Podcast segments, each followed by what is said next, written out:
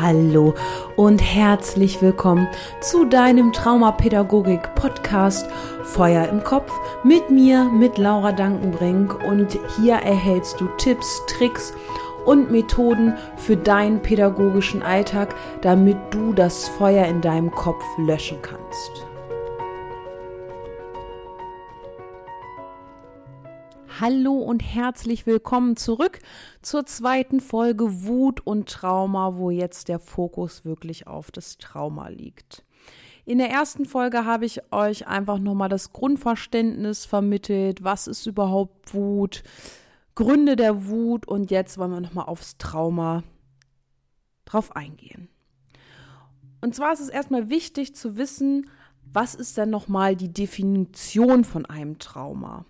Damit wir uns das nochmal ins Gedächtnis rufen. Und ich finde, es gibt ja tausende Definitionen und ich von, finde von Levine die Definition sehr gut. Ein Trauma bedeutet zu viel, zu schnell, zu plötzlich. Immer in Verbundenheit ja mit, mit dem Gefühl der Überwältigung, dass derjenige, der eine traumatische Erfahrung gemacht hat, sich hilflos gefühlt hat, ja vielleicht auch keine Orientierung hatte und Kampf und Flucht war nicht möglich. Das ist nochmal ganz wichtig. Also es war eine bedrohliche Situation, wo Kampf und Flucht nicht möglich war.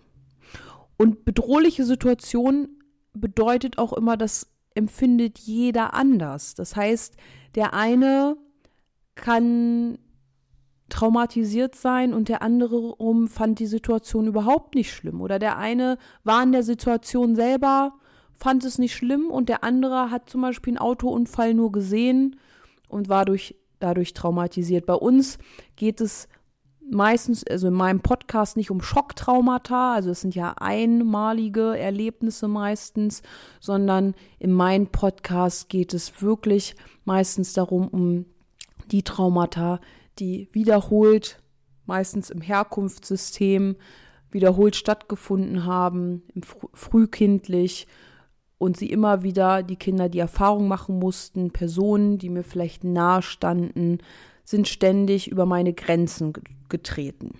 Das nur mal kurz. Genau, und eine bedrohliche Situation kann natürlich auch sein für ein Baby, was schreit, schreit, schreit und es kommt keiner. Das war ein Todeskampf für das Baby. Ne, wenn keiner kommt. Und das war damals ja noch normal, so dass die Kinder schreien gelassen worden sind. Das stand in Büchern damals, dass man so mit den Babys umgehen soll. Sonst würde man sie verhätscheln und vertüddeln und sonst was. Aber das ist wirklich das Schlimmste, was man machen kann. Weil, warum? In dem Kopf ist es immer noch aktiv dass damals der Säbelzahntiger jederzeit kommen kann und kann mich auffressen, wenn ich alleine irgendwo liege. Und das ist im Baby immer noch äh, verankert, das ist immer noch unser Urinstinkt. Aha, wenn keiner bei mir ist, wenn ich alleine bin, könnte der Säbelzahntiger kommen und mich auffressen. Das Baby weiß nicht, dass im Nachbarzimmer die Mama oder der Papa ist. Vor allem ist es auch nochmal wichtig, kurz kleiner kleiner äh, Fact, Wissens, ein kleines Wissen, ex, Wissensextra noch dazu. Hm, normalerweise würden die Babys ja auch sowieso viel länger im Bauch der Mama bleiben. Die sind ja eigentlich noch gar nicht fertig entwickelt, wenn die zur Welt kommen. Liegt daran, dass wir ja damals als Affen und so weiter uns ja immer weiterentwickelt haben, ja damals immer noch auf vier Füßen, sag ich mal, auf der Welt waren. Und das hat sich ja immer wieder dann zum Gang, haben wir uns Menschen ja entwickelt, dass wir dann auf zwei Beinen gehen.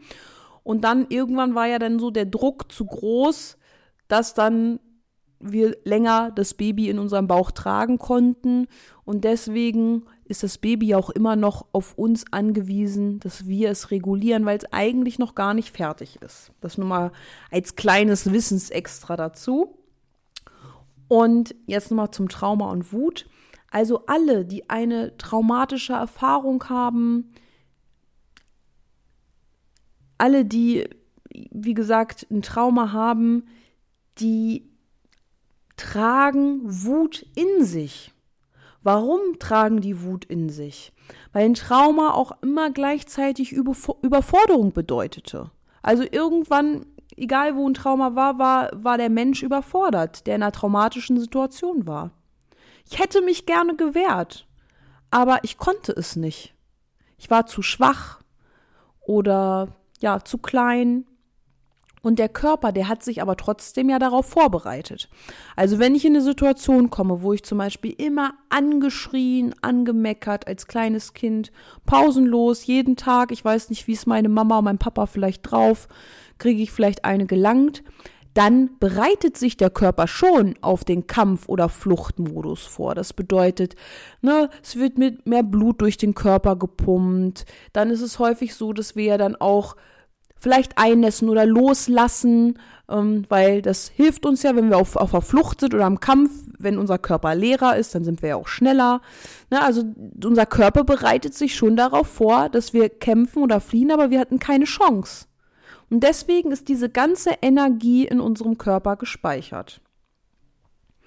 Das könnt ihr euch vielleicht so besser vorstellen, nochmal als Beispiel. Mm, ihr guckt eine Tierdoku im Fernsehen. Und da seht ihr jetzt einen Tiger, der sich, oder einen Löwe, der sich anpirscht. Da sieht da eine Antilope von weiter weg, pirscht sich an, ist schon im Kampfmodus, springt nach oben und dann wird er eingefroren. Also diese ganze Energie, die dieser Tiger jetzt schon aufgebracht hat, ist im Körper gespeichert. Und diese Energie, die zeigt sich dann immer so in diesen typischen Traumasymptomen. Ich nenne nur mal so ein paar. Wie zum Beispiel diese innerliche Unruhe. Ständig hin und her, hibbelig sein, nicht auf dem Stuhl richtig sitzen können, nicht mal auf dem Sofa entspannen, auch als Erwachsener. Ne? Es gibt ja viele, die können sich nicht einfach mal so auf dem Sofa legen und mal nichts tun. Das können die nicht. Die, die haben so eine innerliche Unruhe, die müssen immer was machen, sind immer zugange. Viele, ne, auch im Kinder-Erwachsenenalter, die Probleme mit dem Magen-Darm haben. Einfach, ne, weil diese Traumaenergie immer gespeichert ist und immer, ne, dieses Loslassen, vielleicht dann immer Durchfall haben, Reizdarm und so weiter. Also, man sieht förmlich, dass diese Menschen auf dieser Überlebenswut sitzen. Und das macht denen auch Angst. Das macht den Kindern, den Erwachsenen, wen auch immer, macht denen auch Angst, so viel Wut in sich zu haben. Deswegen ist es so wichtig, den Kindern auch unbedingt zu erklären, was passiert da mit ihnen und zu erklären, hey, du hast damals echt blöde Sachen erlebt und deswegen bist du vielleicht häufig auch immer mal so wütend, ne? Weil, ne, du hättest da am liebsten gedacht, oh, ich will jetzt einfach ausbrechen, ich will raus, ich will mich wehren und du konntest das nicht. Und diese ganze Energie, die du da hattest, dann kann man das vielleicht auch mit den Tieren, mit dem Tiger, mit dem Löwen vielleicht erklären, die ist jetzt noch in dir. Ne? Und die zeigt sich, dass du so hibbelig bist oder dass du mal ein Buch wirfst und so weiter und so fort. Also es ist wichtig, den Kindern eine Psychoedukation, also sich selbst verstehen lernen. Das ist so wichtig. Und jetzt können wir uns auch mal Gedanken machen, ist das nur Wut, die denn bei ähm, Menschen, die Traumaerfahrungen gemacht haben, oder ist es vielleicht sogar auch Rage? Also ich bin auf jeden Fall der festen Überzeugung, gerade Menschen, die äh, ganz früh, wo sie noch ganz klein waren, traumatisierende Erfahrungen gemacht haben. Die sind nicht nur der Wut ausgesetzt, sondern die sitzen praktisch auch auf der Rage. Und Rage ist für mich, also im Vergleich zur Wut, was, was aus dem Instinkt rauskommt, so, ein, so eine zerstörerische Energie auch. Das ist so wie Bums, eine kleine Sache und so ein ganzes Atomkraftwerk springt da in die Luft. Ich weiß nicht, ob ihr das kennt, ob ihr vielleicht auch ein Kind, einen Jugendlichen kennt, wo von der einen auf dem anderen Minute so was richtig Zerstörerisches da rauskommt. Und das ist für mich Rage. Und das ist auch verständlich. Und ich kann diese Rage auch verstehen. Das ist ja auch normal. Stellt euch vor, ihr seid als Baby geboren und wurdet schon von klein auf zum vielleicht zurückgewiesen. Von Beginn an. Und ihr habt so eine Wut und so ein, seid so in Rage, weil ihr nicht auf dieser Welt ankommen dürft, weil ihr das Gefühl habt, ihr dürft nicht ankommen. Ihr seid nicht gewollt.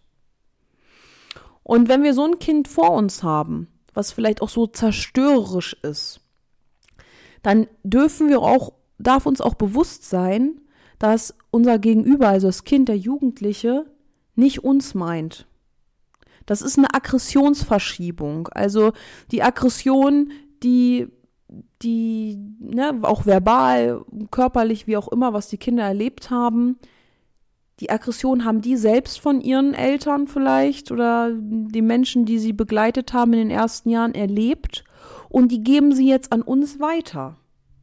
Ja, und das ist immer ein Zeichen, wenn da so eine extreme zerstörerische Wut auch ist, das ist immer ein Zeichen, dass im frühen Kindesalter wirklich heftige Grenzen von den Kindern überschritten worden sind. Also ne, die Eltern meistens haben die, kind, die, kind, die kindlichen Grenzen überschritten.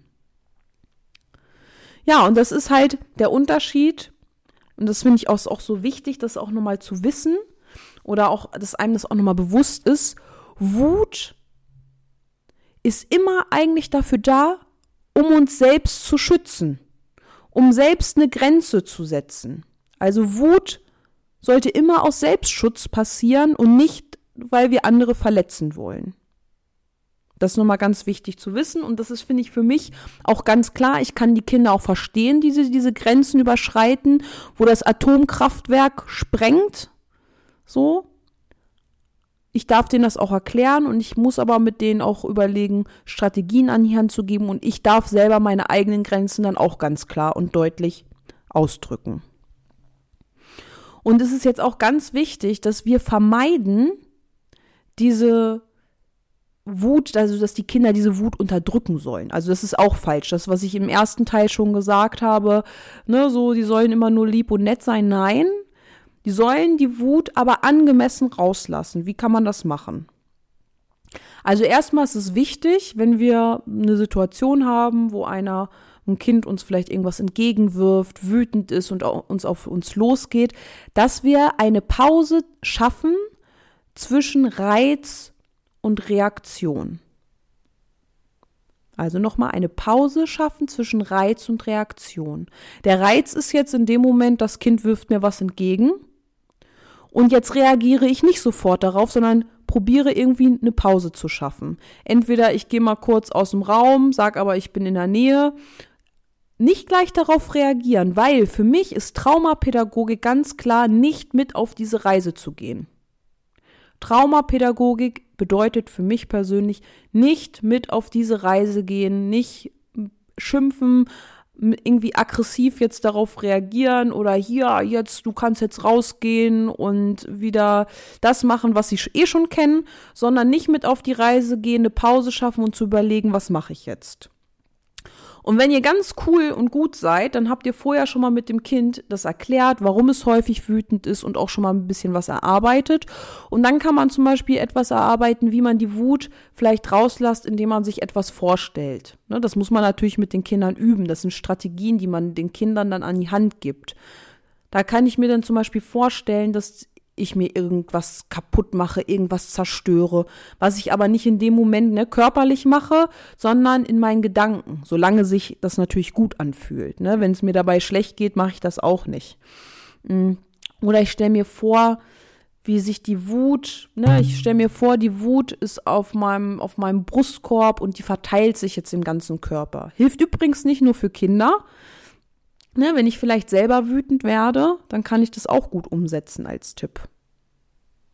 Ja, also ganz wichtig, eine Pause zu schaffen zwischen Reiz und Reaktion. Und jetzt gibt es ja noch die Situation, die Kinder sind nicht wütend, sondern du arbeitest vielleicht mit Kindern, mit Jugendlichen, du bist Pädagoge in einer Wohngruppe oder Lehrerin oder Erzieherin und du merkst, du bist selber richtig wütend. Und dann gibt es auch zwei Gründe, wenn du mit traumatisierten Kindern, Menschen arbeitest, dann gibt es einmal den Grund dafür, dass du jetzt als Pädagoge wütend wirst, liegt daran, dass du vielleicht die Gefühle von den Kindern übertragen bekommen hast. Das sind also gar nicht deine eigenen Gefühle, sondern das Kind hat dir die Gefühle übertragen und du weißt jetzt, hey, wow, das sind nämlich richtige Geschenke hm, fühle ich mich wirklich so? Fühle ich mich wirklich hilflos, verlassen, eingelassen, äh, allein gelassen? Fühle ich mich so? Und wenn ich sage, nee, das sind eigentlich nicht meine Gefühle, dann kann ich jetzt mit dem Kind arbeiten. Ich kann mit dem Kind ins Gespräch gehen und kann sagen, hey, als du gerade da so wütend warst, als du mir da gerade was entgegengeworfen hast, da habe ich mich so hilflos und alleingelassen gefühlt. Du kannst sein, fühlst du dich auch manchmal so? Und dann kannst du mit dem Kind arbeiten. Und vielleicht erzählt, dich, erzählt dir das Kind dann, damals ging es mir so und so, da habe ich mich alleingelassen gefühlt. Oder es gibt vielleicht auch in eurem Alltag mit dem Kind Situationen, wo es sich hilflos fühlt. Auch im Kindergartenalltag, im, im Wohngruppenalltag. Vielleicht fühlt sich das Kind irgendwo hilflos. Und das gilt es dann herauszufinden. Oder, falls du dich wütend fühlst, kann es auch einen anderen Grund geben. Und der Grund könnte sein, dass das Kind einfach nur ein Auslöser ist. Irgendwas anderes steckt dahinter. Vielleicht steckt dahinter, dass eine Grenze bei dir im Kindesalter vielleicht mal ständig überschritten wurde. Wo du dich vielleicht gerne abgegrenzt hättest, wo du vielleicht ge gerne gesagt hättest, stopp, nein, ich bin zwar erst fünf Jahre alt, aber das ist meine Grenze und du konntest es nicht sagen. Und jetzt siehst du vielleicht, bist du im, im Wohngruppenalltag und du siehst, ein Kind nimmt dem anderen Kinder, Kind was weg. Und du merkst, so kommt eine Wut hoch.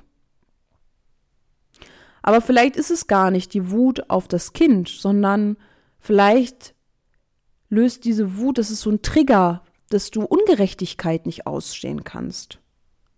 Und dann kannst du mal überlegen, wo hast du vielleicht mal Ungerechtigkeit in deinem Leben erfahren, was dich so berührt und dich so antriggert. Und vielleicht als Aufgabe für dich, deine Wut besser zu verstehen und deine Wut vielleicht auch ein bisschen mehr kennenzulernen, kannst du dir vielleicht mal als Aufgabe mal aufschreiben, woran merken andere, dass ich wütend bin? Was sehen die? Sieht man das vielleicht dann an meiner Mimik oder Gestik oder sage ich vielleicht bestimmte Worte? Da kannst du gerne auch mal andere fragen, ob die das sehen, wenn du wütend wirst. Woran erkennen die das? Ich habe zum Beispiel, sagte, ähm, habe ich mit einem Kind gesprochen, die sagt so, oh, deine Augen, wenn ich, wenn ich deine Augen dann schon sehe, dann merke ich, du bist wütend. Vielleicht hast du das auch. Und dann kannst du auch mal überlegen, was macht dich wütend, ne? So wie eben die Ungerechtigkeit, wenn du das vielleicht siehst. Und überlegen, ne, woher kommt das? Woher kennst du das vielleicht aus der Kindheit? Und dann überlegst du nochmal, wann war vielleicht dein letzter Wutanfall in einer Erwachsenenbeziehung? Und was hättest du dir da gewünscht, wo du dich vielleicht mal so, wo du richtig wütend vielleicht auf deinen Partner warst? Was hättest du dir da gewünscht? Wahrscheinlich Verständnis, ne? So geht's mir zumindest immer, wenn ich mich gestritten habe. In mir drin habe ich ja meine guten Gründe, warum ich dann wütend bin und denke, oh, warum versteht er das nicht? Und das, das wünschen wir uns doch meistens, Verständnis. Ne? Und das brauchen die Kinder auch. Die Kinder brauchen Verständnis und Erklärung, warum sie manchmal so wütend oder auch in Rage sind. Und ja, das ist, das war mein Teil zur Wut und Trauma. Falls ihr noch Fragen habt, schreibt mir bei Instagram laura.dankenbrink. Ich freue mich, ja, mich mit euch auszutauschen und denkt immer dran, für mich ist Traumapädagogik nicht mit auf die Reise zu gehen, nicht mit wütend zu werden, nicht zwischen Reiz und Reaktion eine Pause zu schaffen. Das ist für mich Traumapädagogik. Ich wünsche euch einen wunder, wundervollen Tag.